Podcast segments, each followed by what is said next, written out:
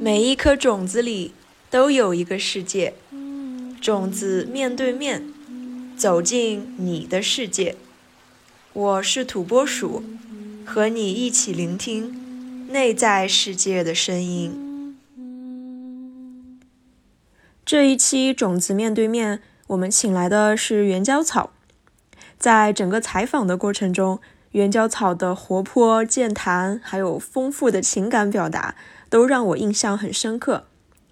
他真的是一个很擅长讲故事的人，听众不知不觉就会被他的讲述带进当时的场景里面。圆角草从二零一六年开始接触身心灵领域，开启了他的生命成长探索之旅。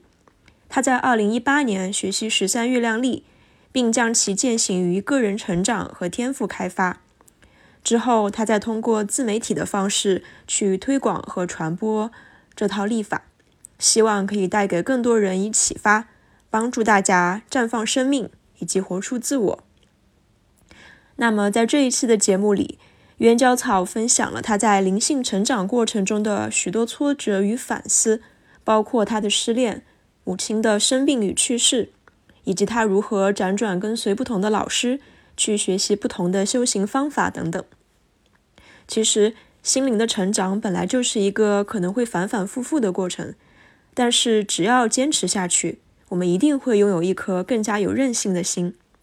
希望这一期的访谈也能带给大家以鼓励和启发。现在就让我们一起走进原胶草的世界吧。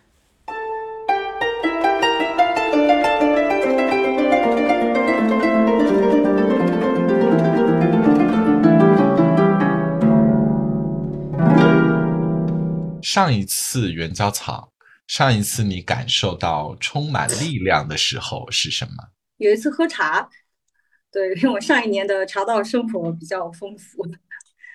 嗯，有一次喝茶，就是喝到一款很老很老的茶的时候，那个那个能量的冲击还蛮强的。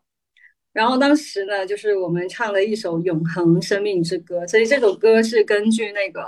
友谊天长地久》。的旋律来改编的，据说这首歌呢是跟那个亚特兰蒂斯，就是那块儿是有关系的。所以当时那个歌词改完之后呢，它其实就是第一次读这首歌的歌词，我觉得有点像教会的那种感觉。嗯，因为在里面讲的就是什么圣爱，那个呃，就是这些词汇，圣爱啊，生命的什么延续啊等等这些。但是那一次呢，就是喝到那一杯茶。然后突然你就感受到有一股有一股那种嗯，充盈着你内在的是一种满足感跟力量感哦，你觉得啊很在那个当下你觉得哎很充满了力量，好像就是呃你要去当下做什么事情的时候你就不再那那么恐惧了。就这一年喝茶其实带给我蛮多很有趣的嗯体验，因为我刚开始喝茶其实是我们家猫带我去喝的。对，因为嗯，因为有我我们家猫，就是我不是之前有分享嘛，就训练它们去自己溜溜溜自己，就自己出去溜达。那先是要认门嘛。然后有一次呢，我要带我们家黑猫，因为黑猫那会儿刚，呃，它胆子稍微比橘猫会小一点，不那么好动。所以有一次就是带黑猫上天台，就训练它先往上走认路。然后两只猫一起上去的时候，发现哎，橘猫不见了。然后你就你就觉得很奇怪，明明我们就一起上去的，然后天台也没有，天台也没有看到橘猫的影子。等突然那个六楼的邻居就打开门了，说：“哎，这橘猫是你家的吗？”我我想那应该就是我们家的了。就就这样，就是第一次就是认识了我们这个新搬进来的邻居啊。然后呢，他们就定期在家有举办这种音乐茶会，就是我们会一边喝茶，呃，一边唱歌。然后刚好的邻居是一对小情侣，嗯。然后他的呃开门的是那个嗯那个女生，就是然后她的男朋友呢是一个音乐老师，就是他们也很好玩哈，半路出家做音乐老师，以前是做金融的，然后就就很有，然后就当时哎呀，我不是那会儿刚发了愿，说我今年一定要认识跟音乐有关的朋友干嘛的，然后马上就这个愿望就实现了，我就很开心去认识他们，后面就是开启了喝茶的这个生活。嗯，就嗯定期每一周都去参加他们家的这样的一个呃音乐茶会。一开始是被音乐吸引的，后来就是喝茶的时候发现，哎，这个茶它很很有意思。他们喝茶是有一个这样子一个茶具，高的这个呢是叫闻香杯，矮的是个品茗品茗杯。就是呢，他们说七分闻三分喝，所以喝茶的时候都先倒在这个杯子上面，然后就像先闻茶气。然后呢，再把它倒到那个品茗杯品茗杯里面，然后你再喝，就就这样的一个顺序。呃，因为本身我是我是广东潮汕人嘛，我们从小就爱喝茶，所以我对茶其实不排斥。但是我第一次喝到就是哦，就是茶就是这么好喝。因为我我很久在接触他们之前，我很久不喝茶了，就喝咖啡比较多，还为此去咖啡厅体验了几个月。啊，然后自从喝了茶之后，我基本上现在不碰咖啡了。因为觉得咖啡真的没有茶好喝，嗯，因为茶的这种香味出乎我的意料，就是它的香味的层次感非常非常非常多。你从一杯茶里面，你闻到那个香味，它可以是蜜香，可以是花香，可以是草香，有泥土味，有药香味，就是不同的香味。而且有些时候你闻到了还有那种画面感，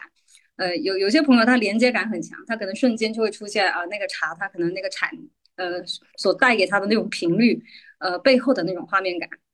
然后在最后就是品茗，所以我可能一来二去，我就觉得，哎，这个喝茶的过程，再加上呃一边喝茶，然后一边唱歌，最开始都是这样子的，嗯，直到就是应该喝到第三四次的时候，有一天我就突然发现我的鼻炎，它它在和我的鼻炎在很潮湿的时候，它就会复发嘛，但是我有一次喝到第三四次的时候，发现，哎，我的鼻炎居然第二天就是。嗯，他的那种状态就特别好，就是没有太明显的鼻炎的症状。我觉得哦，是不是跟我经常就是闻茶气有关系？所以我就哎觉得嗯，这个茶可以继续喝。然后慢慢慢慢的，嗯，这个嗯，因为我的我的人，我这个人就是觉得任何东西体验它需要一个时间，所以我也允许自己就是前期先不做任何的评判，先大量的去体验，包括大量的去喝茶。所以在前面的几个月，就是反正只有有茶会，我就会去参加。他们只要叫我喝茶，我就大部分时间只要不忙，我都会去。基本上不是喝茶，就是在喝茶的路上。然后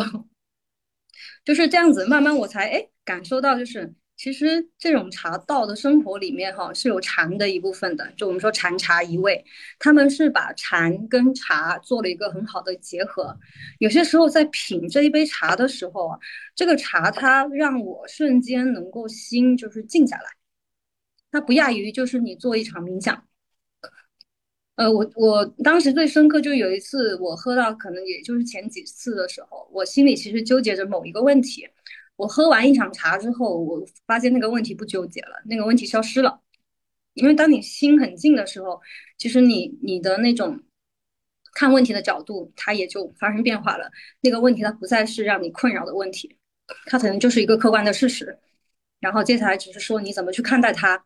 而已。所以那个问题就突然消失了，它不再去让我纠结，让我困扰，我就会觉得哎，还蛮有意思的。所以现在对我来说呢，茶道生活它跟瑜伽一样，成为我生活的一个部分，也是一个很很好的工具。就像我呃一直在做的十三月案例一样，它让我呢能通过这个工具，能够去静心，去在这个品茶的过程当当中呢，去进行一场自我的对话。啊，有每次就是喝完茶之后，哎，你就有很多的灵感，那我就会把这些灵感，或者是说我们所谓的这种调整好的频率能量，去注入到你的生活跟工作里面，嗯，去把它转化成为其他的东西，其他就是更实，呃，实际的一些东西吧，可能是文字，哎，也有可能是嗯别的一些事情，所以就是，呃，这个这个喝茶还是让我觉得挺挺有意思的，就这个当下。再到现在这个阶段，我发现就是喝茶，其实它有点像，就我们说的修行。其实大家现在一讲修行，就觉得很玄幻。曾经有人觉得我搬来山山里住，就就问我说：“你是不是要出家的？你是不是要去修行的？”但其实我还是住在，其实我还是住在离市区很近的地方。就其实不是修行，而是说，其实只是说你给自己创造了一个更，嗯。更安静的环境，能够去有时间独处吧。我我自己是这么去认为，所以我也很庆幸说，刚好我来到搬到现在这个地方住，刚好是二零幺九年的下半年，也就正差不多是疫情。对，因为嗯，因为我我就觉得自己还蛮幸运，上一年跨年我们也举办一种小型茶会嘛，然后当时就是我看到很多的朋友朋友圈啊，或者是公众号呀，他们都是在发散着一种信息，这个信息就是说，哎呀，这这三年好不容易啊。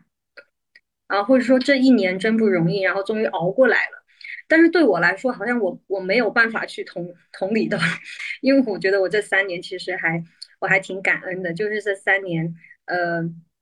好像与世隔绝，但其实我也一直是有在呃做事情。但是呢，唯一跟其他人不太一样的就是这三年里面，我可能在一个相对就是安静的环境，呃，有山有水，大自然的一个环境。另外一个就是说，嗯，在有瑜伽、有茶这样的一个一个这两样事情里面呢，我非常平静平稳的度过这三年，所以内在的这种滋养是很深刻的。所以一看到就是跟呃一些以前的同学或者朋友聊起的时候，你就会发现说，疫情三年对大家的身心影响是很重的，特别是心灵这一块。呃，包括我有些个案，他们其实。也是在这三年里面，去为人生重新去做了一些嗯调整跟规划，甚至有人是要考虑说，哎，彻底的去转行，去转成跟这种呃灵性也好，或者心理咨询，或者是其他就是能够协助到人内心成长的这样的一些行业或者工作，嗯，所以所以我才说，嗯，就是这三年反而对我来说，我觉得我是一个还还算蛮幸运的人，能够有这样的一个。内外的环境，